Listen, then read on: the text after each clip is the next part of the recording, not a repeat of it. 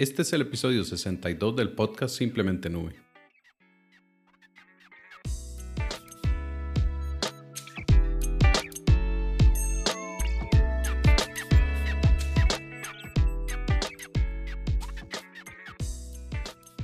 Bienvenidos nuevamente acá al podcast donde exploramos los servicios de nube, sus beneficios y retos. Y hoy estaremos conversando acerca de cuáles han sido los proveedores de nube más grandes durante este 2020. Y es que para tomar en cuenta este análisis y nos basamos en el cuadrante mágico que hace la gente, la empresa de Gartner, es un análisis de muchísimas plataformas de tecnología, muchísimo software y también incluye un cuadrante mágico para servicios de nube. Generalmente este cuadrante mágico se basa específicamente solo en servicios de infraestructura como servicio y plataforma como servicio. Eh, no se incluye los software como servicio porque se han vuelto tan amplios y tan extensos que han necesitado muchas categorías que se ingresan o que se pueden agrupar dentro de software como servicio. Pero entonces al hacer un análisis o intentar comparar un servicio con otro, la gente de Gartner hace algunos años atrás decidió separar esto para eh, evitar estas confusiones que se podían dar en software como servicio.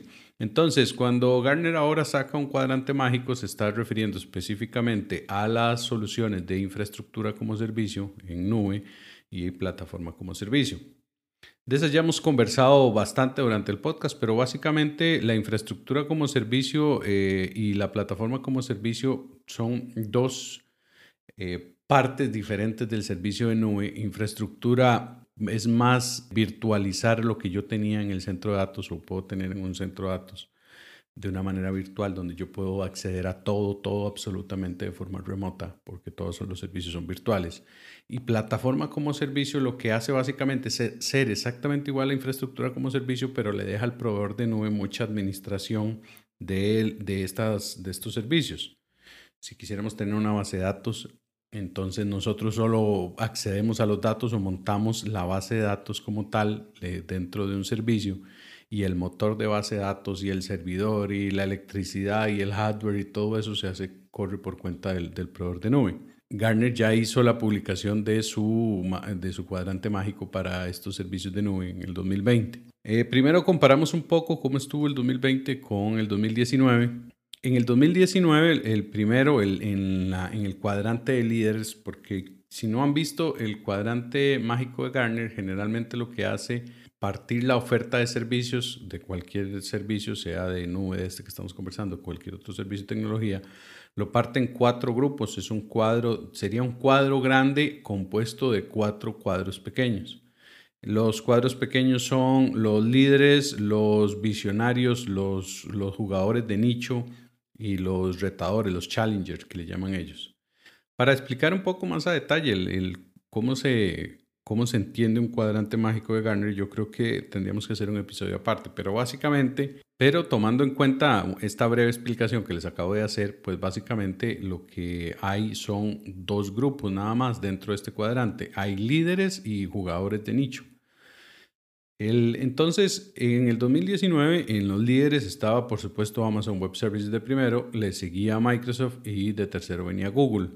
Después, en el cuadro diagonal, si lo quisiéramos ver, estaban los jugadores de, de, nicho, la gente que también participa fuertemente en este mercado global. Era encabezado por Oracle en este, en este cuadrante o este mini cuadrante de, de, los jugadores de nicho era encabezado por Oracle, después Alibaba y después IBM. Es muy importante recalcar que estos seis se consideran jugadores globales. Estamos hablando de que son empresas que ofrecen servicio alrededor del mundo con muchísima, muchísima variedad de servicios en cuanto a infraestructura y cuanto a plataforma como ya hemos venido conversando también en este podcast.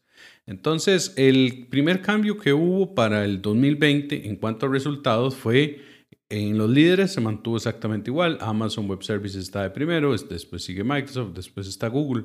Donde se empezó a dar más movimiento fue en el, mini cuadrante de los jugadores de nicho y fue que el primer lugar se lo quitó Alibaba a Oracle. Ahora Alibaba sería, se podría considerar el cuarto proveedor de nube del mundo detrás de, los líderes, de los tres primeros líderes. En quinto lugar quedó Oracle, en sexto lugar quedó IBM y hay un séptimo lugar. Esto es muy interesante porque teníamos ya algunos años de que solo habían estos seis proveedores dentro del análisis de Garner. Pero ahora Garner acaba de ingresar a la gente de Tencent Cloud. Tencent Cloud, también muy poco conocido por nosotros acá, es otro gigantesco proveedor de China.